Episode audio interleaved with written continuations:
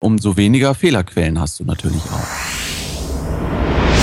Der Delama Podcast für Musiker und Musikbegeisterte. Deine Anlaufstelle Nummer 1 für Tipps und Tricks rund um Musikproduktion, Recording, das Musikbusiness und einfach alles rund ums Musikmachen. Der Podcast auf www.delamar.tv. Delamar, Musify Your Life. Willkommen zum Delamar Podcast für Musiker und Musikbegeisterte auf www.delamar.fm. Mein Name ist Carlos Sansegundo und ich freue mich, dich heute durch diese Episode führen zu dürfen. 197 sind es inzwischen mit dieser. Und in der heutigen Folge geht es um sogenannte Grooveboxes, also Geräte, die das Producing in einem anderen Workflow zusammenfassen. Einfach mal die Musikproduktion aus einer anderen Perspektive angehen. Es wird spannend, denn aber ach, hör doch einfach selbst rein. Jetzt wünsche ich dir erstmal beste Unterhaltung beim Hören der 197. Episode. Nur groovy mit Maria Kimberly Höhn. Einen funkigen Montagabend. Matthias Müller. Hallo Internet, was geht? Yeah. Und Paul Tonyogi Chapo, bei, bei den Chupi gesagt, warum auch immer. Hallo, schönen guten Abend. Wie geht's euch heute? Ja, ein bisschen müde, aber es wird ja kalt, da darf man müde werden, also von daher ist alles okay. Bei uns regnet's. Schon den ganzen Tag, ja. Ja, das Ja. hat heute Morgen auch hier in Dortmund, das war nicht so schön. Okay, begrüßen wir mal den Chat, der sehr zahlreich erschienen ist. Schön, dass ihr eingeschaltet habt. Wir haben heute als Thema was ganz Spannendes, was mit Grooveboxen zu tun hat. Kommen wir aber gleich später drauf zurück. Denn vorn dran kommt wie immer das Feedback. Und wir hatten diesmal zum Beispiel zweimal in iTunes, ich glaube, eine 5-Sterne-Bewertung gewesen. Bin mir nicht ganz sicher, habe ich mir jetzt nicht gemerkt, habe ich nicht dazu geschrieben, aber wir haben zwei Bewertungen, zwei Rezensionen in iTunes bekommen. Zum einen von DKINV. Er, sie schreibt, danke, richtig viel Input aus anderen Köpfen, die dann auch noch wissen, wovon sie reden. Es ist lange her, dass ich beim Musikmachen Ich weiß nicht weitergedacht habe. Und Delamar.de und der Podcast tragen ihren großen Teil dazu bei. Peace und much love. Vielen Dank für die äh, Rezension DKINV. Nico Althoff schreibt, klasse, für jeden Home Recorder Producer ein Muss, unendlich viele wertvolle Tipps und Erfahrungen. Da ist für jedermann etwas dabei. Danke. Danke auch dir für deine Rezension in iTunes. Zur Sendung 195 mit dem Thema Bandgründung. Bei der nächsten Band wird alles anders. Schreibt Carsten Unglaube. Ich fand die Sendung auch sehr gut. Ich selbst habe bei der Suche nach neuen Mitmusikern auch meine Erfahrungen gemacht. Ein Musiker ohne eigenes Equipment, der auch nicht den Willen zeigt, sich solches zu kaufen, finde ich in einer Band nicht tragbar. Trotzdem an alle, die gerade suchen, nicht aufgeben. Es gibt immer ein paar Leute, die genauso ticken wie man selbst. Auch da ein Dankeschön und von Florian zur Sendung 194 mit dem Thema über Nacht erfolgreich werden. Schreibt Florian Edison und er bezieht sich da auf den Edison wohl, der die Glühbirne erfunden hat. War auch so eine Rampenlichtsau. Eigentlich hat der auch nur vermarktet, was andere produziert haben. Und nebenbei hat er alle mögliche Mist produziert, ähm, etwas humoristisch hier zusammengefasst und da kommt ein Link zu einer Seite, wo das Ganze eben zusammengefasst ist. Wer das nachverfolgen will, ist lustig. Reingucken äh, zur Sendung 194 steht es in den Kommentaren. Danke auch Florian.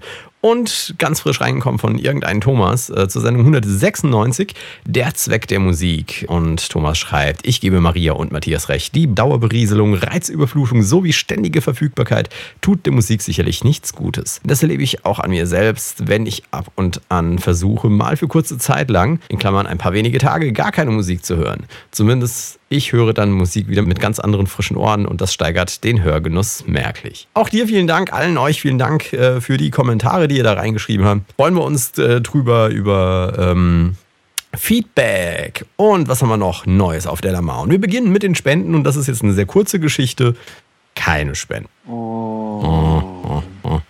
Keine Spenden. Ähm, dafür hat es zwei grandiose Artikel bzw. Tutorials gegeben. Zum einen von Felix, der in zwei Artikeln bis ins Detail erklärt hat, was eine Hüllkurve ist. Ho, ho. Rentiert sich zu lesen mit, äh, mit Hörbeispielen. Richtig fein, richtig gut erklärt. Ähm, wer es wieder auffrischen möchte oder noch nicht gen ganz genau weiß, was man mit Hüllkurven alles veranstalten kann, dort reinlesen.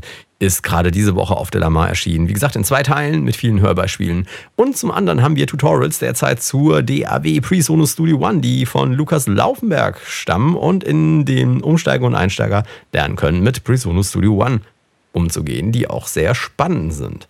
Aber ich habe das immer hier stehen, dass ich äh, ab und zu mal erwähne, dass wir ja die Della Marshall Drums äh, immer noch verkaufen. Das sind äh, ist ein Sample Pack mit, ich habe leider schon vergessen, ich glaube 1200 Samples, so, elektronische Kicks. Gab, und gab's die zum Black Friday günstiger? Nee, Oder? so, verdammt, ey, warum hast du mich nicht dran erinnert? Das hätten wir mal machen können. Nee, ich habe das Ja. aber hier seit Wochen und, und Monaten immer stehen und immer vergesse ich es zu erwähnen. Diesmal dachte ich mir, okay, wir machen was anderes. Wir machen ein Gewinnspiel draus. Wir machen einfach ein Gewinnspiel draus. Matthias, du bist hier unser Gewinnspielmeister. Du darfst ja überlegen, was unsere Hörer machen können, dürfen später, damit sie dann Ja. eine, eine Kopie von den Della Marshall Drums bekommen. Und ähm, wie gesagt, wir verkaufen die auch weiterhin. Es gibt irgendwie zwei Packs, mit, eins mit sieben Drumkits, äh, liegt glaube ich bei 19,95 und eins mit 15, kann es sein? Ich weiß es ja. Ich habe super einstudiert. Also ich glaube 15 Drumkits ist das große Pack für 39,95 und ähm, demnächst gibt es auch ein Update, ganz sicher. Ich habe das hier schon eine ganze Weile. Wir müssen es mal einpflegen und ähm, mit einer neuen Sortierung. Auf jeden Fall rentiert sich ohnehin mal reinzugucken. Und wer das noch nicht sowieso tut, wir sind auf Facebook, auf YouTube, auf Twitter und Google Plus. Und da kann man uns auch folgen. Und ab und zu gibt es auch da mal das eine oder andere Leckerli. So, so viel zu meinem Monolog am Anfang. Kommen wir zum Thema. Grooveboxen zum Musik machen. Und natürlich hat das Ganze eine kleine, eine ganz kleine Historie, weswegen wir das jetzt machen. Und zwar haben sich Marc Matthias und ich letzte Woche zusammen, yeah, genau, zusammen äh, gerauft, getroffen, wie auch immer, um ein Video zu produzieren, das am Freitag, glaube ich, veröffentlicht wurde auf der Lamar. Und ähm, mal abgesehen davon, dass es unheimlich äh, spaßig immer wieder ist, euch zu sehen und ganz, ganz künstlerische, hochtrabende, wertvolle Dinge zu tun. Also wir, haben, machen keinen Mist oder sowas, sondern wirklich immer nur auf Ja, alle wir haben auch einen super Song Ja, produziert. Wir haben auch einen super Song. ja nicht unter mit Wahnsinns, Wahnsinnstext und äh, Wahnsinnsmelodien und sowas, ja. Nein, also wir haben uns also getroffen, dieses Video zu machen. Da ging es nämlich darum, dass wir zurzeit die Chance eben hatten, eine Akai MPC Renaissance. Das ist ähm, ja die, die Groovebox von Akai, so praktisch der Nachfolger der MPC und die hatten wir jetzt gerade eben zum Test da. Und wir haben noch immer ähm, hier eine Maschine MK2 rumfliegen und dachten mal, hey, das ist doch bestimmt etwas, das unsere Leser und in dem Fall jetzt die Hörer interessiert, nämlich was, was können oder was kann das die eine Groovebox, was kann die andere Groovebox? Sind die beiden gleich, sind die unterschiedlich? Und wir dachten, hey, lasst uns doch mal auch im Pod drüber reden. Wer das Video noch nicht gesehen hat, sollte unbedingt auf der Lamar gucken, ist im Moment auf der Startseite, ist ein lustiges Video geworden und deswegen, Matthias, der Mann mit den goldenen Fingern, ne, ist nicht der Goldfinger, sondern die Goldfinger. Ja. Die- ich habe die- ganz schön dicke Hände, habe ich so gesehen. So. Ich habe dich ein bisschen, äh, ich habe dich ein bisschen breiter gemacht. Das ist so, alles. okay. ich Ja, hab dich war breiter gemacht. Dann. 16 zu 9, weißt du? Ah, ich, ich weiß nicht, kann man Fingergymnastik machen und dann nehmen die Finger ab? Ich habe keine Plan. Hauptsache, ich treffe die Pets. Genau, jedenfalls, ähm, Matthias ist nämlich ein ganz virtuoser äh, Pad-Künstler, wie auch immer, und, und spielt die Dinger. Und ähm, also wer das Video noch nicht gesehen hat, unbedingt reingucken. Und heute reden wir jetzt einfach mal ein bisschen drüber, was die Dinger können, was sie nicht können und äh, überhaupt. Und ähm, fangen, wir, fangen wir mal rum. Matthias, hast du das Video gesehen? Weil du warst ja nicht etwa bei der Kreation dabei.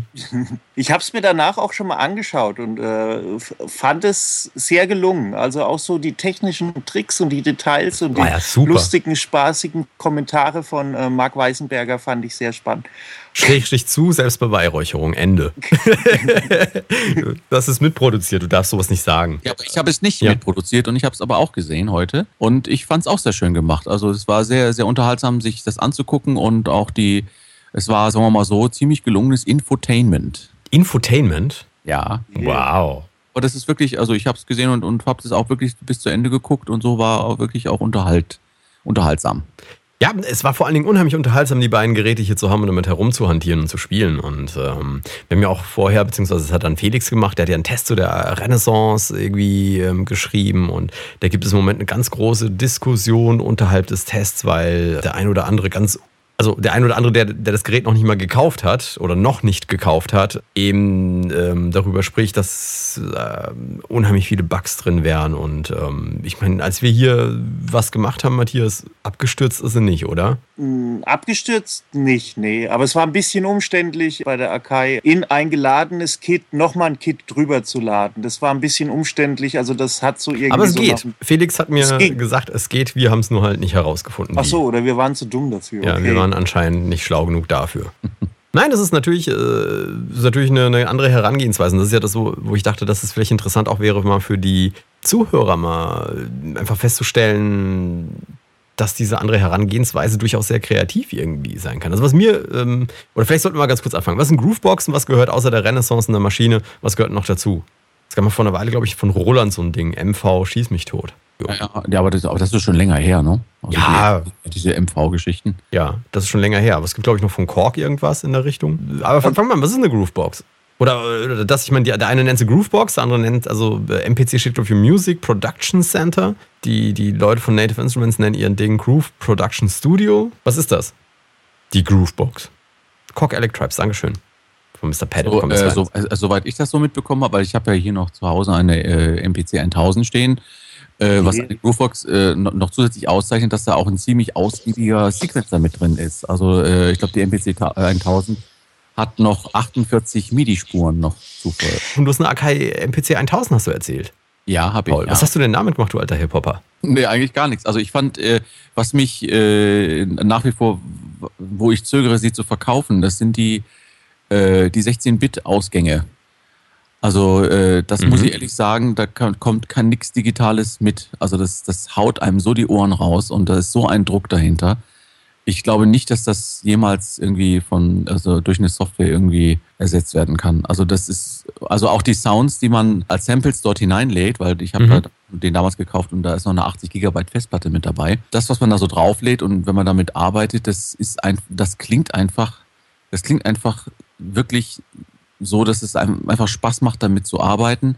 Während, während diese ganzen, ganzen Dinger, also auch diese Software, Grooveboxen, sage ich mal, unter der ja eigentlich auch die Maschine zählt, jetzt abgesehen von dem Controller. Das ist wirklich, äh, das macht mir unheimlich viel Spaß, wenn ich mal damit arbeite. Ne? Und das äh, ist vom Druck her und vom Sound her doch wirklich was anderes. Selbst wenn ich das dann aufnehme in die DAW, klingt das immer noch anders und meiner Meinung nach auch funktioniert besser äh, im Zusammenklang mit anderen Instrumenten, als wenn ich das im Rechner alleine mache. Genau, diese alten MPCs, äh, diese Grooveboxen waren halt so, dass du, das war ein komplettes Gerät, das ist für genau. sich alleine, hat Richtig. funktioniert. Ja, genau. du konntest da Sachen reinstöpseln, du konntest sie aufnehmen, du konntest sie schneiden, du konntest im Sequencer das arrangieren. Genau. Ähm, ich glaube, ein großer Teil des relativ modernen Hip-Hop-Sounds kommt auch daher, dass ganz viel auf diesen, speziell den MPCs produziert mhm. worden ist, auf diese Art und Weise. Und diese, diese neue Generation von Grooveboxen, wie sie jetzt die Maschine ist oder auch die äh, Renaissance von, von Akai, die haben jetzt, ähm, ja, also die, die haben genau dieses Ding, äh, du brauchst einen Laptop mindestens dafür. Also du brauchst einen Computer, weil du hast eine Software- und eine Hardware-Komponente. Anders gesprochen, ohne Laptop kannst du die beiden nicht verwenden. Ah, okay. Ja, und das ist das, äh, das war das Erste, was ich den, den Leuten von Akai auch eben gesagt habe. Also das, ich hatte ja die, die erste Generation von Maschinen sehr lange. Ähm, und ich, ich fand es halt immer ärgerlich, wenn du kommst abends nach dem Feiern nach Hause, hast ein bisschen Lust, ein paar Grooves irgendwie hin und her zu schieben oder hast ein bisschen, sitzt mit ein paar Leuten da, dann musst du den Rechner anmachen. Das hat mich immer geärgert an der Maschine und ähm, das habe ich dann den Leuten von Akai auch irgendwie erzählt. Und dann haben sie aber was ganz Schlaues zurückgesagt, nämlich dann kauf dir halt eine alte MPC, da ist ja alles drin. Da ja. brauchst du den Computer nicht. Also das ist einfach was Neues. Ja, und, und ja, gut, ähm, aber, aber ich, ich glaube tatsächlich, äh, ich, ich verstehe nicht, warum man jetzt unbedingt einen äh, Computer immer dabei haben muss, weil äh, ich glaube schon, dass es für den Live-Gig doch durchaus etwas äh, Interessantes ist, wenn du deine ganzen Daten jetzt in eine äh, MPC reinladen könntest und sie für den, für den Live-Gebrauch konfigurieren kannst, ohne Laptop. Mhm. Und, äh, und, und dass du dann halt dein, dein ganzen, äh, deine ganzen Sachen, die du abschießen möchtest, zu Hause vorarbeitest mit Laptop, sie dort hineinlädst und dann halt einfach nur die Kiste mitnimmst und nicht das Laptop, weil ich meine, wenn man nicht aufpasst, dann stehen auf einmal zwei Laptops da. Genau. Äh, dass man dann halt einfach dann etwas äh, sorgenfreier da irgendwie. Ich bin, was, was gerade diese Laptop-Geschichte angeht, was, was mich da immer so ein bisschen bewegt, ist, ich erinnere mich noch gut an eine Party von Juri, also äh, unser Juri. Und der macht also diese Party, DJt vorne am, am Pult und dann sehe ich noch, wie einer mit so einem riesen Tablett voller kleinen Shots, glaube ich, waren es, stolpert und rate mal, wo diese gelandet sind. Direkt auf dem Laptop. Und das Ärgerliche an so einem Laptop ist, ich meine, gut, wenn du so, so einen MPC verlierst oder, keine Ahnung, irgendein Hardware-Gerät, meinetwegen ein Turntable, dann verlierst du ein Musikgerät. Aber ich glaube, wenn du deinen Laptop verlierst mit den Bildern, deiner, ja, genau. deinen Dokumenten, den Rechnungen, die du für die Steuer brauchst, ich glaube, das, das tut richtig weh. Ja. Ist doch jetzt alles in der Cloud gespeichert, Carlos. Kein Problem mehr. Ach ja, ist alles in der Cloud gespeichert. Ich weiß nicht. Also ich bin auch immer, ich habe immer noch so meine Vorbehalte gegen diese, diese Software-Hardware-Kombination. Ähm, hier, Lawrence fragt auch, ob man auch der Maschine nicht ein wenig Speicher hätte spendieren können, damit sie wenigstens drei Sets laden ist, ich glaube, das Problem ist halt wirklich, das ist einfach nur ein Controller. Das ist nicht mehr als ein Controller. Und ähm, wir haben es ja, glaube ich, im Video auch relativ deutlich irgendwie rausgestellt. Also das ist so der große Unterschied, weil das, das ist immer das, was die Leute, glaube ich, so bewegt. Ich meine, ähm, auf den ersten Blick sehen die beiden Geräte total ähnlich äh, aus. Also sie sehen nicht ähnlich aus, aber sie erscheinen einem etwas ähnlich, haben aber einen Preisunterschied von, was war es, Matthias? Weißt du das noch? 300 Euro? 300 Euro, ja. ja. Wo du im ersten Moment so denkst, oh, 300 Euro, böse. Aber ähm, in, in, dieser Renaissance ist zumindest ein Audiointerface drin. Und da muss ich sagen, ich, für mich persönlich, ich weiß, du wirst gleich erzählen, was für dich das jetzt irgendwie so war nach, nach, dem letzten, nach der letzten Woche. Für mich persönlich also mich hat die Renaissance jetzt mehr gekickt als äh, die Maschine, deutlich mehr. Weil ich fand es geil, wie wir hier das Mikrofon reingestopft haben und dann einfach losgelegt. Ja, das war schon, das war schon cool. Also für, ich denke für die Gruppe ähm, mit dem Mikrofon jetzt irgendwas abzusempeln oder Gitarre reinstecken. Ähm, Bass hast du ja auch gespielt. Ähm, das, da ist vielleicht die MPC schon im Vorteil, wenn man jetzt irgendwo hingeht. Aber so für, für mich alleine, ähm, wenn ich jetzt Groove bastel, dann gefällt mir der Workflow. Ähm, da habe ich mich jetzt schon so an Native gewöhnt und finde ihn eigentlich so übertrieben gut und die, äh, die Strukturierung einfach der Sounds, dass die schon alle so strukturiert sind, ähm, dass ich einfach nur gucken muss, ah, Urban Kit und dann habe ich irgendwie meine zwölf Kits, die ich jetzt sofort reinladen kann. Ähm, das fand ich schon besser als bei der Renaissance. Aber ich meine, Renaissance ist ja erst seit ein paar Tagen in Deutschland erhältlich. Die werden da bestimmt auch noch nachlegen und dann gucke ich mir die Sache nochmal an. Ja, vor allem auch, wenn der Preis nochmal vielleicht ein bisschen fällt. Preis noch ein bisschen fällt, ja. Also ich, ich sage, für die Leute, die jetzt unmittelbar ähm, schon die Maschine haben, ähm, ist es schwierig jetzt zu sagen, ja, du hast, äh, gib die 300 Euro jetzt noch mehr aus, du hast sofort einen Mehrwert, ähm, der erschließt sich nicht so auf Anhieb. Nee, ich glaube, wenn du eine Maschine hast, brauchst du auch jetzt nicht umsteigen. Also jetzt im Moment, ähm, das, das würde ich jetzt auch sagen. Das ist, glaube ich, vor allen Dingen auch ein bisschen früher. So was, was definitiv ist, ist, hast du vorhin ja auch angesprochen, die Software, die hat noch Ecken und Kanten. Also Dinge, wo, keine Ahnung, ein Beispiel, das mir jetzt einfällt, ist das Ziehen von mehreren Samples aus dem Browser auf die Pads. Das äh, funktioniert zum Beispiel auch in der Software irgendwie nicht mit der Maus. Das kann mhm. zum Beispiel die Maschine irgendwie ganz cool. Und, und das sind so ein paar Kleinigkeiten, wo ich ähm, denke, okay, wenn, wenn da die Software noch ein bisschen ausgereifter wird, dann, dann wird das auf jeden Fall schon deutlich spannender damit zu arbeiten. Aber diese, diese Geschwindigkeit, die du einfach an den Tag legen kannst, ähm, das hat mir bei der Renaissance eben einfach sehr gut gefallen, wo du wirklich hingehst, dieses Mikrofon einstöpselst oder die Gitarre oder den Bass, was auch immer du gerade Lust drauf hast, stöpst du eigentlich da rein oder den, den Schallplattenteller und kannst damit arbeiten und brauchst wirklich nur diesen Laptop und dieses, äh, dieses Gerät irgendwie. Und ja, das, ja, das fand ich auch gut. Hat ja so einen sensiblen Phono-Eingang eben, die Renaissance. Und das hast du ja normalerweise an deiner Soundkarte jetzt erstmal nicht. Aber die, die tragen einfach dann halt einfach noch den äh, Vorgängergeneration einfach Rechnung, ne? dass das auch äh, zumindest halbwegs das noch vorhanden ist, was die älteren NPCs auch ausgemacht haben. Nee, es kommen ja noch mehr dieses Jahr auf den Markt. Ne? Vor, allen Dingen, vor allen Dingen stehen die ja, steht ja MPC, steht ja auch so für eine bestimmte Art von Musik. Also ich meine, sagen zwar alle auch Dance und äh, Trance und sonst irgendwas kann man alles, aber für mich ist, wenn ich MPC höre, denke ich an Hip-Hop. Und Hip-Hop besteht nun mal aus Samplen und Plattenspieler und Einlesen und ähm, da muss natürlich ein Phono-Eingang muss da dran sein. Ja, definitiv. Wobei man auch sagen muss, äh, es wird ja jetzt noch eine, oder vermutlich, zumindest wurde es vorgestellt irgendwann. Ich gehe mal von aus, dass sie irgendwann kommt. Die, die MPC Studio ist eine andere Variante, die eher eigentlich mit der Maschine zu vergleichen sein wird. Da ist auch nichts weiter dran außer dem Controller und vermutlich derselben Software. Ne? Ah, ja. Hast du das noch, noch auf dem Schirm? Also die ist auch ähnlich, die sind, glaube ich, ein bisschen flacher als die Maschine sogar noch. Ich glaube, nee, die mittlere habe ich, glaube ich, nicht, aber es gibt noch dasselbe für, für das iPad. Das fand ich irgendwie nochmal spannend irgendwie. Also finde so, ich wieder unspannend. jeder, wie er es mag. Ich fand ja. das iPad, also so, dass du so dein iPad auch noch schützen kannst, dass du das so wie ein Computer quasi so zusammenklappen kannst ähm, und, und hast da deine Pads dabei. Finde ich so vom Transportablen ähm, für die Geschichte fand ich das eigentlich äh, eine sehr gute Lösung. Auch so mhm. von der Leichtigkeit dann einfach. Die MPC, äh, also die Renaissance, wiegt halt einiges und die nimmst du mal nicht eben mit in die U-Bahn und fährst äh, von Frankfurt irgendwie zu deinem Gig hin. Ja, aber du darfst, äh, ja, das ist schon richtig. Aber was machst du, wenn du zu deinem Gig musst und musst noch ein Audiointerface mitschleppen? Weil das ist nämlich der, der Punkt, äh, da habe ich lange mit Felix hier ähm, diskutiert, als er das Ding getestet hat und wir hatten was zum Thema Mobilität und wir haben ja immer diesen Vergleich gezogen, weil die Dinger sind sich nicht so unähnlich. Und er meinte dann auch, ja gut, die, die, äh, die Maschine ist wesentlich kleiner, wiegt wesentlich weniger, ist so super mobil. Aber du hast halt nicht vergessen, du brauchst ein Audiointerface, das du mitschleppst. Ja, nicht nur das. Und ich meine, da kann ich aus eigener Erfahrung sprechen. Äh, wenn du sowas zum Live-Gig mitnimmst und da musst du wirklich extrem darauf achten, dass die Kabelverbindungen äh, stabil gesteckt sind. Mhm. Ja. Da kann viel schief gehen. Ja, dass du auch alle Kabel dabei hast. Erstens das und zweitens, das ist, weißt du, du spielst und spielst und plötzlich wackelt irgendwas und dann wackelt ein Kabel und dann ist dein Sound weg. Und das sind natürlich alles so Geschichten, äh, je äh, mehr das in einem kompakten Gerät zu finden ist, äh, umso weniger Fehlerquellen hast du natürlich auch. Also das ist Ja. schon, das spricht schon sehr für, für, ein, äh, für ein Gerät mit eingebautem Audiointerface. Also ich hatte so, ich gebe das jetzt mal als jemand raus, der jetzt nicht viel mit diesen Groovebox-Geschichten gemacht hat in der Vergangenheit, aber ich habe so ein bisschen das Gefühl gehabt, die Maschine ist so ein bisschen mehr im Hobbybereich, während ich die, die Renaissance mehr so bei den Profis sehe. Kann man, glaube ich, so nicht sagen. Aber gut, das ist so deine, deine Klingt für dich jetzt doof, Matthias, ne? Stimmt. Matthias hat eine Maschine, also muss es für ihn doof sein.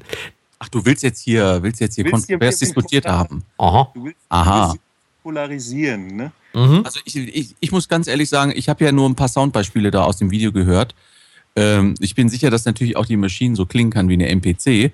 Aber ich fand einfach den, den Sound von der MPC jetzt im Video äh, ansprechender. Also der hat mich mehr angesprochen. Das Interessante ist also, dass die MPC, und das finde find ich jetzt, ähm, gebe ich jetzt mal einfach so rein, ich habe das Gefühl, selbst diese Software klingt noch wie die alten MPCs. Ja? Ich weiß nicht, ob das dieselbe Library ist, die sie damit verwenden. Da fehlt mir ein bisschen die Erfahrung. Aber ich habe das Gefühl, dass sie geschafft haben, den MPC-Sound rüber zu retten. Und ich rede jetzt nicht von, äh, du kannst da diese, diese Software-Emulation anschalten zu der MPC 3000 oder welche das war. Ähm, das meine ich nicht. Ich meine, sondern ich habe irgendwie das Gefühl, 60. äh, Genau, die MPC 60. Also Ich, ich glaube, es ist wirklich irgendwie, ähm, irgendwie haben sie es geschafft, den Sound rüber zu retten. Wie auch immer.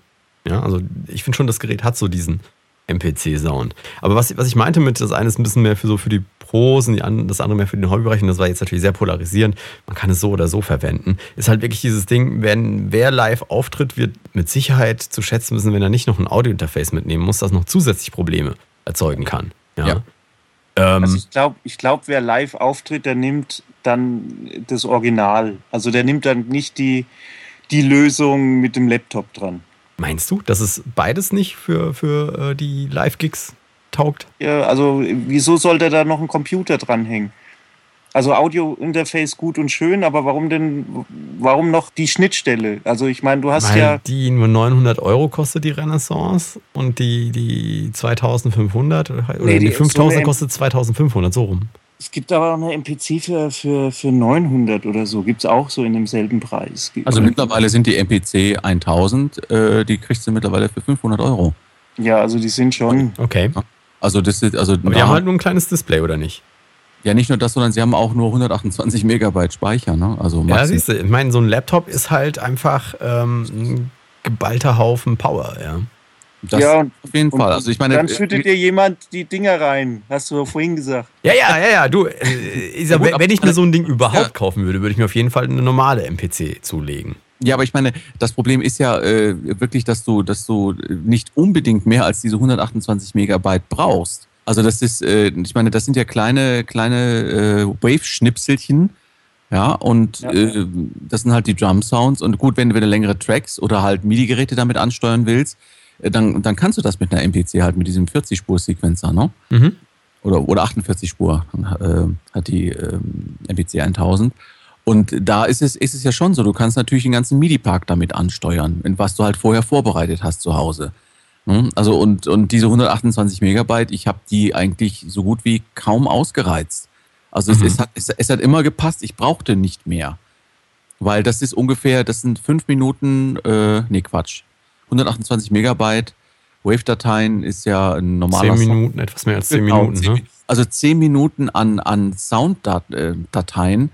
Äh, ich glaube, damit kannst du schon einige Konzerte mit bestreiten, ne? Ja, Es, es sei denn, du möchtest deine Raps da drauf abspeichern, was ja theoretisch auch denkbar wäre. Ja, klar. Dann kannst du nur drei Songs drauf machen, wenn die drei Minuten lang sind. Ja gut, aber ich meine, du, äh, dann, dann musst du ja nicht live singen. Also ich glaube schon, der, jemand, der damit auftritt, der möchte seine Raps auch dann irgendwie äh, live abschließen. Ja, nee, nicht für live. Ich habe jetzt gerade nur überlegt, ich bin so in, diesem, in dieser Studio-Denke drin, weißt du? Mhm. Gut, da, äh, da sind halt andere, andere Daten irgendwie oder Datenmengen natürlich irgendwie gefragt. Aber äh, nichtsdestotrotz, das ist ja tatsächlich doch ein Unterschied, ob du live damit auftrittst oder halt im Studio arbeitest. Und, und für den, für den Live-Gebrauch äh, kommt man mit diesen 128 Megabyte doch schon relativ weit. Mhm. generell, wo, wir das gerade so ein bisschen anschneiden, wo, wofür oder für wen sind denn diese Grooveboxen überhaupt geeignet? Maria, wäre das was für dich? Also durchaus, es hängt wirklich bei mir total von der Anwendung ab. Ich habe zum Beispiel, ähm, wenn ich halt bei einem Song als erstes äh, relativ frei so auf einer Pattern-Basis programmiere, also wenn ich ein Schlagzeug wirklich jetzt nicht wirklich so, sagen wir mal, so dieses typische Vers-Song, Refrain, sondern wirklich Pattern, wo ich verschiedene Instrumente an- und ausmache, ähm, dann ist es schon was Cooleres, als mich hier an mein E-Drum-Kit zu setzen. Das mhm. ist auf jeden Fall eine ganz andere Art der Bedienung und der Vorgehensweise. Es ist halt eher wie eigentlich so ein alter, sag ich mal so, Drumcomputer früher war. Der hatte ja auch seine 16 Pads. Wen wundert's? Ich bin es wieder mit einem kleinen Hinweis für dich. Wenn du den Delamar Podcast gerne hörst, dann kannst du uns helfen, ihn auch in Zukunft für dich zu planen, aufzuzeichnen und zu produzieren jeden Montag. Empfehle uns bitte deinen Freunden und Bekannten auf Facebook, deinem Lieblingsforum oder deiner Webseite weiter. Das braucht nur eine Minute deiner Zeit und die größere Verbreitung dieser Sendung hilft uns, sie dir auch in Zukunft noch kostenlos anbieten zu können. Oder Echt? die haben halt heute, ja. Ja, also ich, kenne nur so die, die 808 und sowas, die hatten keine 16, also die, die Also ich hatte so, so ein R5 damals, hieß ah, der, ja. glaube ich, mhm. Roland R5. Mhm. Und der hatte auch so 16 Pads und im Endeffekt war das ja nichts anderes. Du hast ja auch so ein Patter-Programming gemacht, halt nur nicht so komfortabel und ohne irgendwelche geilen Sounds. Äh, aber nee, das, das, ist, wie gesagt, eine andere Art der Programmierung, aber je nach, äh, was du gerade für einen Song schreibst, gerade im Dubstep-Bereich oder so, wenn du dir selber Beats schreibst oder so, ist ja gerade relativ in, ich, wo ich es eigentlich schon wieder im Ausgehen für mit Dubstep, mhm. ähm, ist es genau das richtige Mittel der Wahl, ja. So, so generell, ich hätte jetzt auch gesagt, wer, wer so loop-basiert denkt und arbeitet. Genau. Dieses, dieses Pattern-based, ja. genau. Der ist Pattern unheimlich gut mit bedient mit diesen Sachen. Hier der Lawrence, habe ich gesehen, schreibt hier im, im Chat, und das ist eine Frage, die äh, an Matthias im Prinzip geht. Ist der Unterschied zwischen MK1 und MK2 bei der Maschine besonders groß? Besonders groß ist er jetzt nicht. Also es hält sich wirklich in Grenzen. Einerseits, ich meine, was sofort auffallend ist, ist die Farben. Die Pads sind jetzt äh, mit, 16, mit 16 Farben belegbar. Ähm, die aussehen wie ist, Bonbons? Ist natürlich, sieht gut aus. Vor allen Dingen siehst du auf einem Schlag, wo deine Sounds sind. Also ich meine, die Farben grün für Snare, rot für Kick und äh, blau für Hi-Hats. Du siehst auf einen Blick, obwohl du das Kit noch nie eingeladen hast, siehst du davor, ähm, wie du es zu spielen hast. Und, und ich bin auch sicher, wenn du es im Darkroom irgendwie verwendest, ja, in der Diskothek, dann ist es auch äh, eine ziemliche Attraktion, so optisch gesehen. Aber ich meine, es, es wäre ja in dem Zusammenhang mal interessant zu wissen, ähm, wie denn die bisherige äh, Bilanz ist von diesen, von diesen Maschinen und die MPC-Geschichten. Also ist die Maschine denn jetzt im Markt so durchgebrochen, dass sie tatsächlich wirklich irgendwie omnipräsent und wirklich relevant ist? Oder, oder ist die, hat die MPC immer noch die Nase vorn? Gibt es da irgendwelche. Relevant für was? Ja, für, für die Musiker, die das benutzen. Also jetzt für die Hip-Hopper, also, also gerade in dem Bereich Rap und sowas. Hat sich da die Maschine durchgesetzt? Also hat da jemand irgendwelche Werte? Ich kenne ich, ich kenn einige äh, Beat-Bastler, ähm, die, die mit der Maschine arbeiten. Ich kenne aber auch viele, die mit Fruity Loops arbeiten. Mit der MPC, die Leute, also diese Hardcore-Leute, sehe ich im Moment weniger. Na gut, ich meine, man muss dazu sagen, dass ja, dass ja Arkai da relativ mit äh, spät auf den Markt gekommen ist mit der Softwareanbindung auch. Ähm, ja. und, und die haben da, glaube ich, auch durchaus einen Trend ein bisschen, ein bisschen verpennt, ne? weil es gab ja diese inoffiziellen äh, OS- Software für die MPC 1000 von einem Japaner, ne, wo also mhm. Arca auch zugelassen hat. Und das habe ich mir sogar geholt. Ich habe jetzt in meiner MPC 1000 habe ich eine MPC 2000 von der Software her drin. Okay. Und okay. Äh, die, die, die kostet, ich irgendwie heißt das JJOS. Ähm, und das ist, äh, kostet irgendwie 30 Euro, dann kriegt man so einen Code und alle Updates immer regelmäßig geschickt. Und ähm, ja, und damit ist die MPC 1000 natürlich um einiges erweitert worden. Ne? Also das ist richtig, äh, fand ich, fand ich richtig gut. Und äh, ich denke mal, sie haben halt jetzt mit dieser Renaissance-Geschichte zwar relativ spät reagiert, aber sie haben reagiert. Ich glaube, ähm, es wurde auf jeden Fall Zeit, dass sie damit irgendwie kommen. Und ich glaube, dass die Maschine im Moment schon die, die Nase vorn hat. Also wie es hier, wer hat es geschrieben? Der Kolle von LE schreibt, Maschine ist bei Thomann tierisch weit oben in den Verkaufszahlen in der Sparte. Ähm, mhm. Und das deckt sich mit meinen Infos, ähm, die ich aus, von anderen Läden habe. Also die Maschine ist ein ziemlicher Verkaufsrenner. Ah, okay. ähm, das heißt, ich glaube, von der, alleine von der Verbreitung, ich meine, ähm, wenn du überlegst, vor ein paar Monaten wurde die Maschine, die MK1, für, verschleudert für 300 Euro oder sowas. Mhm. Ja, wo sie normalerweise 600 gekostet hat. Also ich glaube schon, dass das äh, von der Verbreitung her die Maschine verbreiteter ist. Aber so gut das ist, auf der einen Seite, so, so äh, problematisch könnte das auch darin sein, wenn du dich versuchst abzuheben mit deiner Musik. Ja, weil ich meine, du klingst halt wie alle anderen, die mhm. Native Instruments verwenden. Weil du hast, dieselben, du hast dieselben Samples, du hast dieselben Patterns, dieselben Loops, äh, du kaufst dir die, die, die, die Complete-Geschichten, die jeder andere auch hat. Und am Ende mhm. klingst du halt wie alle anderen auch. Was ist denn aus diesem, aus diesem kleinen MPC-Ding geworden, mit der, mit, äh, was Sie auf der Messe gesehen hatten? Das Fly, mit dem, mit dem iPad meinst du? Genau, richtig, ja. Was, also ich was, weiß nicht, ob es draußen ist, ehrlich gesagt. Weil, weil das, das könnte ich mir jetzt irgendwie noch halbwegs innovativ vorstellen. Dann mal halt auf der, auf der Reise mitnehmen und so. Ja.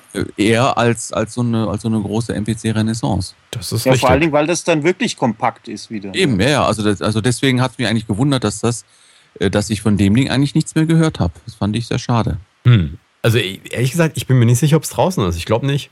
Weil es, es war damals noch, als wir das auf der Messe hatten, war, sah sie relativ beschränkt aus von der Softwareanbindung, also halt für ans iPad angepasst. Mhm. Aber ich, ich, könnte mir vorstellen, eben da die iPads ja nun auch leistungsfähiger werden, dass sie, dass sie vielleicht noch dran rumbasteln und sagen, also nicht nur für iPads, sondern für Tablets im Allgemeinen. Ne? Oh, das glaube ich nicht, dass es für Tablets im Allgemeinen kommt. Das, glaube ich, kriegen die nicht gestemmt. Ich denke, okay. dass das ähm, der oder das Problem generell an der MPC-Geschichte, an diesen neuen MPC-Dingern, die Software ist, die braucht noch ein paar Zyklen, bis sie richtig gut ausgereift ist. Und ich vermute, wenn die, wenn die dann auf, aufs iPad gehen, musst du es ja aufs iPad anpassen. Wenn du jetzt auf alle Tablets gehen würdest, also auf diese Android-Basis, dann musst du wieder die Schnittstellen von jedem einzelnen Tablet machen. Das ist ja der eine Vorteil, das ist ja der Grund, weswegen ja, ja. du mit diesen iOS-Geräten, also iPhone und iPad, weswegen du damit ähm, immer ganz viele Musikgeschichten äh, bekommst, weil du programmierst es ja nur für diese eine Schnittstelle. Und es gibt halt nur ein iOS-Gerät, mhm. ja, beziehungsweise zwei oder drei. Aber es gibt ungefähr 1000 verschiedene Android-Geräte, für die du das programmieren müsstest. Insofern gehe ich mal von aus, das wird so eine iOS-Geschichte bleiben. Und seitdem die das vorgestellt haben, ist ja mindestens eine Version von iOS höher gegangen. Wir sind jetzt gleich bei iOS 6, wo wir vorher bei 5 waren. Was ist denn aus, dies, aus, aus, diesem, aus der blauen Kiste geworden, die wir letztens auf der Messe hatten? Die fand ich doch so gut. Ah, der, das Beat Thing. Genau. Oh ja, das, das, das gefällt es auch unter Groovebox? Also damit kenne ich mich jetzt weniger aus. Das hast du dir ja angeguckt. Also das fällt auf jeden Fall darunter, weil es ist halt einfach, das, was ich ganz cool daran fand, ist halt dieser, dieser Batteriebetrieb. Zwei, äh, äh zwei Gigabyte SD-Karten sind da drauf. Mhm. Also das heißt, du hast also jede Menge Platz, deine Daten da zu verwalten und also komplette Songs damit zu verwalten. Und damit muss ich ganz ehrlich sagen, finde ich sehr gut, dass äh, diesen beiden Seiten halt Rechnung getragen wurde. Einerseits, du hast genug Platz für deine Daten und andererseits, du kannst es auch am Rechner anschließen. Das heißt, zu Hause vorbereiten, machen, tun und dann auch live mitnehmen und alles vorbereiten und das Ding äh, steht einfach als Standalone-Gerät. Also von daher mhm. halte ich das Gerät tatsächlich für das ausgewogenste zurzeit am Markt. Das ist aber auch, glaube ich, ich, hast du eine, eine, eine Preisvorstellung, was das gekostet hat? Aber ich glaube, das ist so eine richtige Profi-Geschichte, wo du komplett auf den Computer verzichtest. Äh, nee, du kannst den auch am Computer anbinden und ich meine, der Preis lag da auch so bei 900 Euro. 900 Euro, nur das Gerät? Ja. Das kommt mir aber komisch. Tatsächlich, 1000 Euro.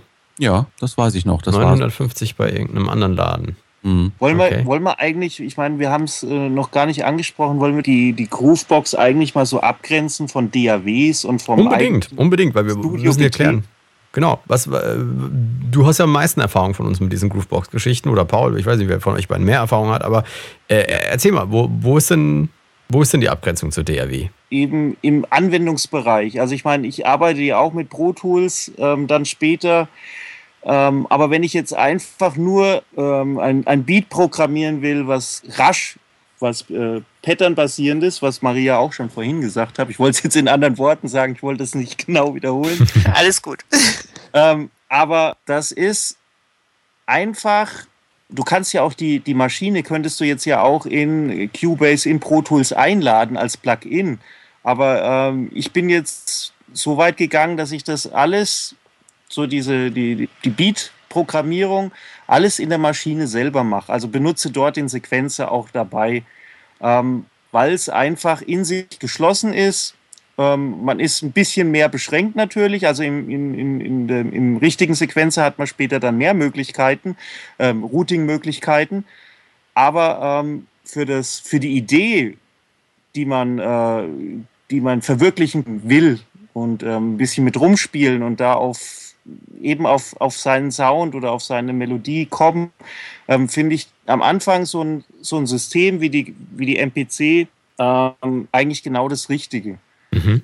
Wenn es dann der Song vollkommen ausproduziert werden soll, dann bauen sich mir die Spuren aus, aus, der, aus der Maschine raus oder würde ich auch aus der MPC rausbouncen und sie dann in Pro Tools einladen und dort ab, fertig abmischen und ähm, noch ein paar Effektspielereien noch die endgültigen drauf machen. Saison dann fertig. Aber so, die, so, so eine Groovebox würde ich halt am Anfang der Produktion ähm, mit zum Komponieren. Da würde ich, da würde ich diese Sache hinstellen und da verwenden. Okay, Paul, siehst du das ähnlich oder? Mm, jein. Also das ist, äh, ich, ich glaube tatsächlich, äh, bei mir ist es wirklich ein bisschen daran gebunden, äh, an dem Klang der Ausgänge. Also es, es ist so, ich habe total Spaß daran, mir die MPC anzuschalten und dann innerhalb dieser Software von der MPC damit zu arbeiten und mir was zusammenzustellen. Und äh, abgesehen davon kann man so eine Kiste auch mit ins Bett nehmen und dann halt drauf rumtrommeln. Das ist natürlich auch ganz nett. Und mhm. dann und dann halt so wie Matthias. Wobei ich nicht sehe, wo du mit dem Beat hängen Platz findest. Äh, Kommt auf die Größe von deinem Bett an. Nein, die ist wirklich nicht groß. Also die ist, die, äh, die ist auf jeden Fall sehr, sehr handlich gemacht. Und von daher ist, äh, ich halte ja nach wie vor halt Rechner-Sound für relativ neutral in seiner Charakteristik. Es sei denn halt, es kommt darauf an, was für Sample Libraries man, man da jetzt gesampelt hat. Aber für mich macht tatsächlich die Groovebox auch einfach die Ausgänge. Und deswegen sind, sind, sind diese Geschichten wie, wie Machine, ist, ist, halt ein, ist halt ein reiner Controller, der mir Daten am Rechner ansteuert. Aber, aber so, so, so einen richtigen Charakter musst du dir da echt schwer erbasteln. Und bei so Grooveboxen mit eigenen Ausgängen kannst du tatsächlich den, äh, die Charakteristik der, der Ausgänge irgendwie da, dafür nutzen, für dich Sachen zusammenzustellen. Und das funktioniert einfach schneller. Also ich bin der Meinung, das funktioniert alles schneller mit Hardware, ein, ein, ein gewünschtes Ergebnis zu erreichen, als wenn du das über Software machst. Mhm. Also ich hatte ja, das ich, Gefühl. Gebe ich dir recht. Ja. Also ich bin der, der, Zwischenschritt zwischen Controller, also am Controller bist du schneller als ohne am Rechner. Und ich denke natürlich am Ende, wenn du nur ein Standalone-Gerät hast und das gut kennst, bist du, glaube ich, dann am schnellsten. Stimmt ja. schon. Also alleine mit dem, was wir uns hier mit dem auseinandergesetzt haben, gerade in dieser kreativen Phase, war es einfach ungeschlagen, da nur an dem Gerät rumzumachen, relativ schnell die Ideen reingehackt. Ich hatte in dem Moment, wo es ein bisschen um Arrangieren ging, da hatte ich das Gefühl, da wäre ich jetzt gerne zurück auf meine DAW im Rechner, sofort zurückgegangen. Aber ich denke, weil du weil du die DAW halt kennst und weil du genau. da jahrelang jetzt Erfahrungen hast. Ja, das ist, das ist klar. Das ist genau dasselbe, wenn ich, ähm, ich habe heute mit Pro Tools ein bisschen was gearbeitet und äh, das ist ja nicht mein Stamm-DAW. Und habe ich auch lange gesucht, bis ich Dinge gefunden habe, die äh, normalerweise halt in- und auswendig kennst. Also das heißt, ähm, wer also elektronische Pattern-basierte Musik macht, der kann sich mal Grooveboxen angucken. Beatang, MPCs, äh, die, die Maschine ist sicherlich da auch ein Thema. Ähm, vorhin wurden die Electribes irgendwie genannt. Ähm, Eine müssen wir noch nennen, ja? die bald rauskommt. Also auch für eine Software, die schon jetzt zehn Jahre aus Deutschland am Markt ist, ähm, gibt es jetzt auch ein, die Push, die, Aber Push, die Apple, rauskommt, scheint ja auch sehr spannend zu sein. Aber das ist keine Groovebox, oder? Das ist doch nur ein Controller, eine Verlängerung äh, von der Software, oder nicht? Ja, aber ich meine, du kannst ja, also ich finde, Ableton ist ja im Prinzip mit ihrem Pattern ähm, ist ja eigentlich so eine Groovebox oder du kannst sie so äh, benutzen wie eine Groovebox. Mhm. Und damit ähm, hast du jetzt halt deinen Controller dabei, ähm, ist, glaube ich, nur die, die, die logische Weiterentwicklung. Ich meine, okay, die wie, wie, heißen sie von Akai, gab es ja auch schon Ableton. Ähm, ja, die, die APCs, die 20 APCs. und die 40. Das waren Controller für Ableton. Ja. Hast, hast du ein bisschen äh, im Kopf, was jetzt dieses Push mehr oder besser können soll? Weil schöner ist sie nicht geworden, also so rein optisch. Ja, also richtig, richtig sexy ähm, finde ich auch was anderes. Ähm, aber ähm, sie hat genauso wie die MP, äh, wie die Maschine, hat auch so zwei LED-Bildschirmchen. Okay. Ähm, und damit kannst du eben ähm, quasi auch, ohne auf den Bildschirm dann zu gucken, also kannst den Bildschirm wohl auch ausmachen. Du kannst äh, mit, mit der Push wohl ähm, dein ganzes Ableton so ansteuern, ohne auf dem Bildschirm, auf deinen richtigen Monitorbildschirm zu schauen. Das finde ich immer sehr spannend, weil es immer der Musik zugutekommt. Mhm. Wulle Wulle fragt hier im Chat, was ist denn genau der Unterschied zwischen einem MIDI-Controller und einer Groovebox? Oder ist es dasselbe? Ja gut, ich meine, eine Groovebox hat ja, hat ja die Möglichkeit, Daten zu speichern. Also ich meine, es zeichnet sich ja aus, dass da eine Software drin ist, die auch einen, einen Sequencer beinhaltet. Ne? Also das heißt, wenn man es streng nimmt, wäre die Maschine keine Groovebox. Eigentlich nicht wirklich. Und die Ja, Renaissance die- im Grunde Die genommen dann auch nicht. Renaissance auch nicht. Aber wenn wäre die näher dran, weil dann Audio-Interface noch drin ist. Also das heißt, die Genau. ursprünglichen MPCs, die Electribe, Richtig. das Beathang, das sind Also ich eigentlich würd- die Grooveboxen. genau. Ja, ich würde es eben so abgrenzen, also wenn du einen MIDI-Controller kaufst, so wie diese Akai-Geschichten, ähm, diese, die für Ableton speziell hergestellt wurden, da war keine extra Software dabei. Hm. Und man könnte jetzt so sagen, wenn du einen MIDI-Controller hast mit einer Software, die extra dafür ähm, so im Zusammenklang äh, oder im Einklang irgendwie sich so aufeinander abstimmt, ähm, dann würde ich dann mittlerweile von einer Groovebox sprechen, mit einer Groovebox mit, mit Softwareanteil. Aber ob die Definition man- natürlich durchhält, ähm, ist die andere Frage. Ja, im Prinzip MIDI-Controller ist ja auch ein Keyboard, auf dem ganz normale Klaviertastatur drauf ist. Auch ein MIDI-Controller. Oder dieses Ding vom Behringer äh, mit den vielen Knöpfen ist auch ein MIDI-Controller. Und so bei dieser Groovebox hat es, glaube ich, eher diese, diese, dieses Ineinanderhaken mit einer mit einem Sequencer. Ich glaube, das ist es am Ende. Ja. Ne? Ein Controller mit einem Sequencer. Egal, ähm, heute müssen wir sagen, egal ob der jetzt auf einem Laptop läuft oder in diesem Gerät drin. Ne? Ja, aber ich meine, wobei, wobei ich dort wieder, wieder so ein bisschen schwierig finde, wenn ich äh, so eine Software von einer, äh, also die mit einer Groovebox kombiniert wird, das in meine DAW lade, dann habe ich eine DAW in, in der DAW. Ja, Und das ist, ein bisschen, das ist so ein bisschen doppelt gemoppelt. Und da würde ich mir echt wünschen, dass ich, äh, dass man halt äh, äh, tatsächlich dann auch diese Controller eventuell noch irgendwie anders, anders nutzen, nutzen kann. Meinst du jetzt nur als Plugin oder, oder Weil Ja, ich meine, du kannst es ja nicht wegdiskutieren, dass da innen drin eine DAW steckt in, in dieser Software von denen. Ja, richtig, aber, aber das macht sie halt irgendwie doppelt gemoppelt. Also ich habe ich hab, ich hab ja noch äh, hier zu Hause, ich habe damals einen, Test auch mal geschrieben über, über BPM. Und die Software finde ich, finde ich sehr, sehr gelungen. Sie ist Mhm. wirklich, äh, sie ist wirklich eine, eine MPC als Software. Okay. Und äh, ich hatte mir immer gedacht, Mensch, also wenn jetzt, wenn jetzt Moto noch, noch dazu den Controller raushaut, ja, also der doch genauso aussieht, dann, dann fände ich das, fände ich das halt so richtig klasse. Aber dann, aber dann wird die ganze Sache wieder, wieder so hinfällig, weil dann habe ich einen Controller, der genauso aussieht wie die Software und umgekehrt. Ähm, äh, also dann fände ich es doch besser, wenn, wenn sie ein Gerät äh, herausbringen würde, das auch als Standalone arbeiten kann. Hm. Ich denke, Und ich denke auch. Also da- das wäre vielleicht dann- noch für die Zukunft, für alle Hersteller, die zuhören. Das Ding, das du vielleicht zu Hause programmieren kannst an einem großen Bildschirm, ähm, aber dann USB oder Firewire abziehen kannst und ähm, dann kannst du mit dem Ding ähm, auch alleine spielen. Das wäre, glaube ich, Ja, das, äh, das, Dahin- das ich, darauf warte ich.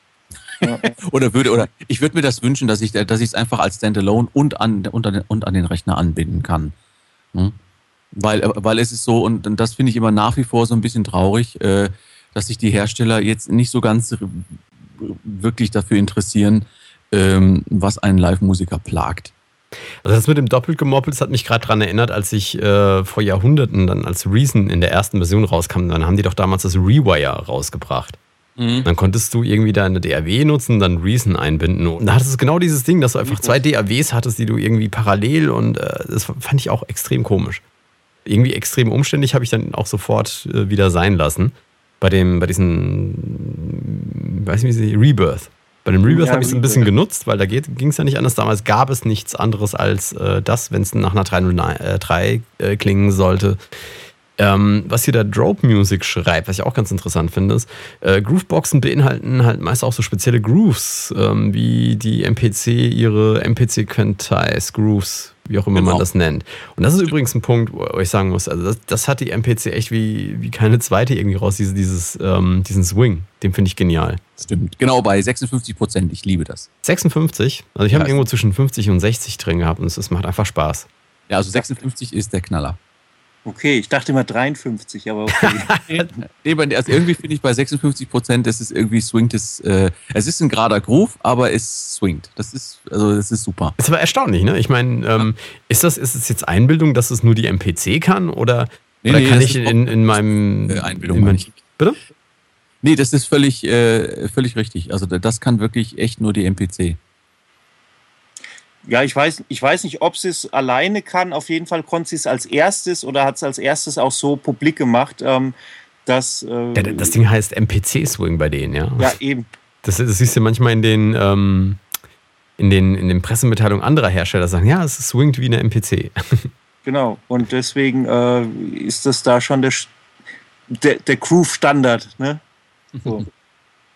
Ja, ähm, ja, auf jeden Fall, der macht auf jeden Fall Spaß. Kann man anders nicht sagen. Ähm, das kommt schon schön, schön tanzbar rüber. Ich gucke jetzt gerade noch mal, was Man könnte auch noch sagen, ähm, vom Sound her, ähm, ich, ich habe mich ja noch ein bisschen vorbereitet eigentlich, ähm, wollte ich noch mal auf die MPC 60 und die, also auf die frühen Modelle, die ja in den 90er Jahren, 91 sind die rausgekommen, die wollte ich noch sagen, ähm, sind alle noch auf 12 Bit gewesen. Also ah. Also alle so, die sagen, wow, das war ein total geiler Sound und die drücken hier voll und ähm, das kriegt kein anderes Gerät später mehr nach. Ja, es liegt an 12-Bit.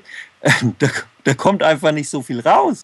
Okay. Ja gut, aber, aber nach wie vor, ich muss auch ganz ehrlich sagen, mir gefallen die 16-Bit von meiner MPC 1000 besser als die 24-Bit-Samples auf dem, äh, bei BPM. Selbst wenn ich ein Akustik-Drum-Kit, also die Sounds da, äh, da reinlade und über diese MPC abschieße, das klingt einfach, es klingt einfach besser. Wir müssten mal einen Test machen. Vielleicht sollten wir eigentlich mal einen Bit-Crusher in jede Spur reinhauen und auf 12-Bit begrenzen, ob wir da einen cooleren Sound ähm, am Ende rausbekommen. Ähm, Wäre wär doch mal äh, lustig, das rauszufinden. Hm, ich glaube, das, das, ich habe das einmal gemacht und ich war relativ enttäuscht weil, weil das, dieses digital reduzierte klingt relativ ätzend. Also ich, okay. ja, ich, fand das, ich fand das schrecklich. Oh, du miese Peter. Hättest du dir eins von Waves gekauft, wäre es viel besser gewesen. Achtung, Ironie. ähm, meep, meep, meep. Von, von Drop Music äh, nochmal eine Frage, die wahrscheinlich immer noch offen geblieben ist. Soll man sich jetzt eine MPC oder eine Maschine kaufen? Und also ich würde sagen, ja. ja. Kauf beide am besten.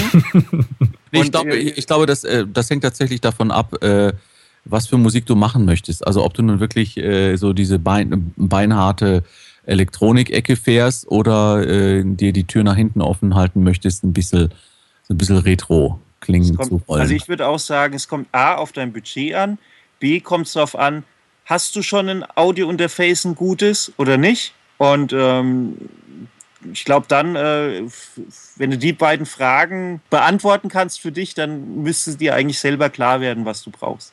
Also im Übrigen kam die Frage, wie ich gerade berichtigt wurde, im, im Chat nicht von Drop Music, sondern von Simonline22. Äh, also ein Gruß an, der Stelle.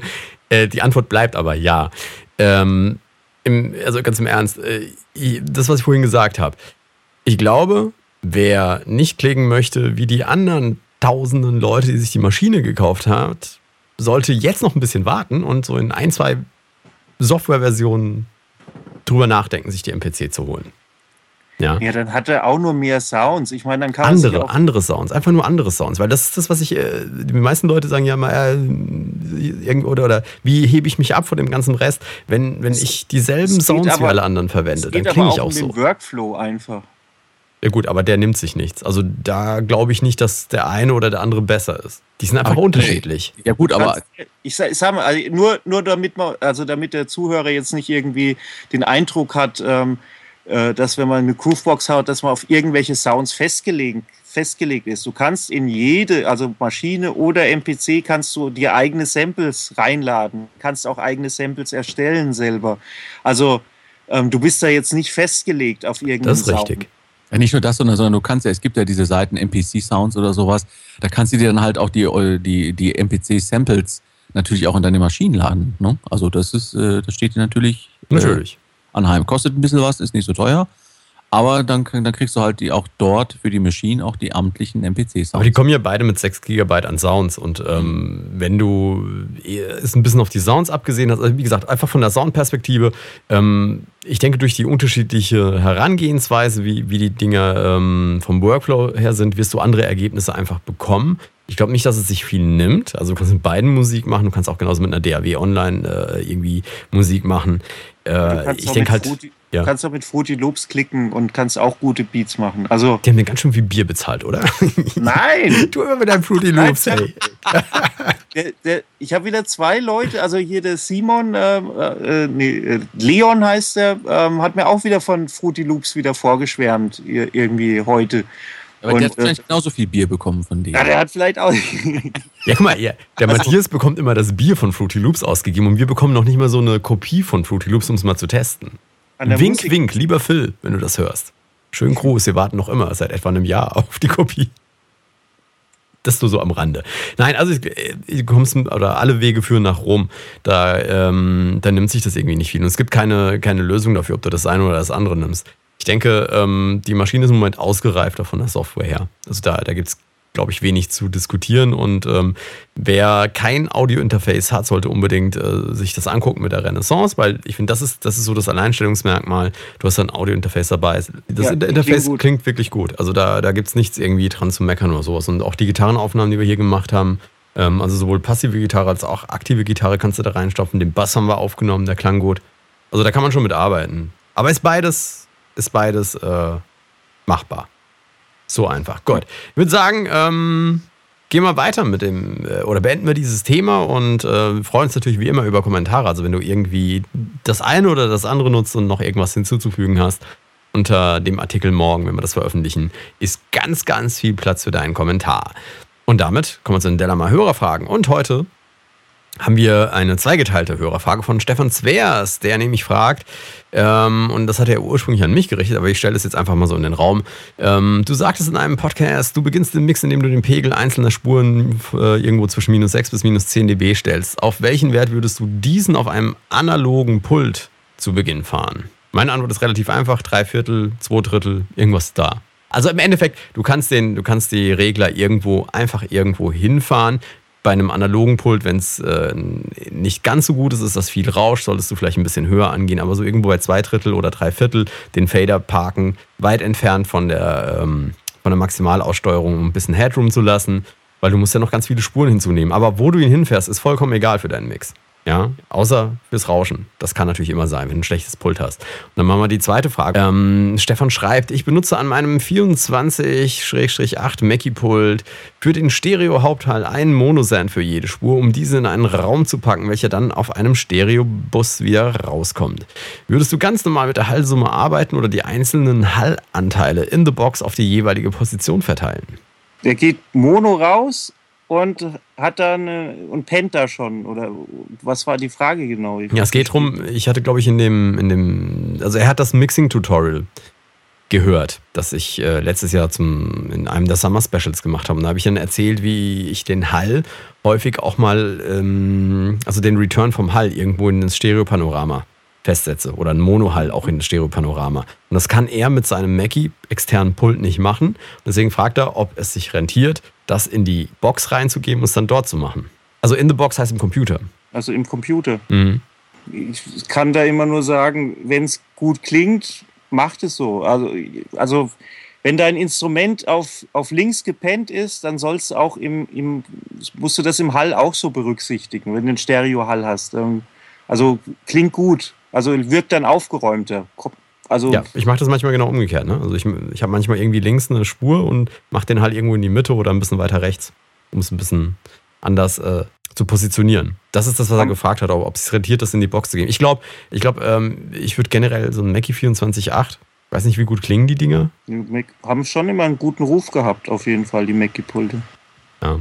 Also ich würde mir da keinen Kopf irgendwie äh, zerbrechen. Du kannst es mal machen. Ich glaube, der, der Aufstand, das Ganze in, den, in, die, in die Box reinzusenden, um dann nur die Position im, im Raum, ich glaube, das rentiert sich nicht. Weil du kommst nämlich auch, äh, genau wie Matthias es gesagt hat, einfach auch ganz wunderbar damit zurecht, wenn du es genau an derselben Stelle hast, wie, äh, wie die Spur ohnehin ist. Ne? Ja. Ja. also im Ende, im Ende ist es so, du musst es einfach ausprobieren und gucken, ob es dir gefällt oder nicht gefällt. Es gibt kein richtig, es gibt kein falsch. Und ähm, ich würde mir da keinen riesigen Kopf drum machen, ob du das jetzt eben so machen kannst. Das ist ja eine Geschichte, die du wunderbar in the Box, also in, in der DAW machen kannst. Ähm, gucken, wo der Return irgendwie hingeht im Stereopanorama. Wenn das an deinem Mischpult nicht geht, egal. Äh, früher, vor 10, 15 Jahren, als alles noch analog gemischt wurde, gab es das auch nicht und da kamen auch super Platten bei raus. Und wenn du das Hall-Plugin veränderst oder einen anderen Hall benutzt, hast du einen wesentlich größeren Effekt, als wenn du das, äh, den Return irgendwo hier oder dahin pennst. Bin ich ganz, ganz überzeugt von. Gut, und damit würde ich sagen, sind wir schon am Ende der Show angekommen und ähm, mit der Frage nach der Erkenntnis der Woche holen wir uns die Maria doch einfach mal wieder ans Mikrofon. Bist du noch da? Ja, natürlich bin ich da. Und meine Erkenntnis der Woche nach einem extrem ausgiebigen Thanksgiving-Massaker ist, ich kann doch kochen. Hey, hey. Warum Ein sind wir nicht eingeladen für zwölf gewesen? Leute. Zwölf Leute, meine Zwölf war schon Rekord. Wahnsinn. Ich wusste nicht mal, Okay. Thanksgiving war. Äh, Matthias, deine Erkenntnis der Woche lautet. Meine Erkenntnis heißt, ähm, das Leben ist doch ein Ponyhof und äh, ich warne euch, Waves, wenn ihr mir jetzt nicht bald die Serial schickt, dann bin ich, dann bin ich echt traurig. Ja, weil dann klingen seine Mixe nicht von Anhieb auf Anhieb irgendwie viel, viel besser. Achtung, Ironie. Paul. Ja, meine Erkenntnis der Woche ist doch tatsächlich, dass es doch immer irgendwie weitergeht. Das ist eine sehr weise Erkenntnis der Woche. Fast, Ja. fast so weise wie meine super Erkenntnis der Woche, denn die ist nicht, ähm, das Leben ist nicht immer vorhersehbar. Wenn wir das jetzt kombinieren, Paul, machen wir einen Ja, philosophischen Pott auf. genau, das sollten wir unbedingt machen. Genau. Und in dem Sinne würde ich sagen, verabschieden wir uns auch von unseren Hörern im Chat. Und wir haben noch was, nämlich eine Verlosung. Und zwar hat Matthias die super Idee, wie wir es verlosen. Also, das gibt es morgen, wie gesagt, zu gewinnen ab 18 Uhr, wenn wir das Ding veröffentlichen. Herzlichen Dank, äh, dass du eingeschaltet hast. Das waren Maria Kimberly Höhn, Ich wünsche eine gesegnete Nachtruhe.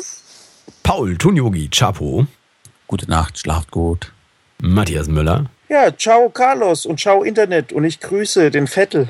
Und auch ich möchte mich jetzt verabschieden, denn das war's auch von meiner Seite aus für diese Woche. In der kommenden Woche geht es dann weiter am Montag um 21 Uhr mit einem weiteren spannenden Thema.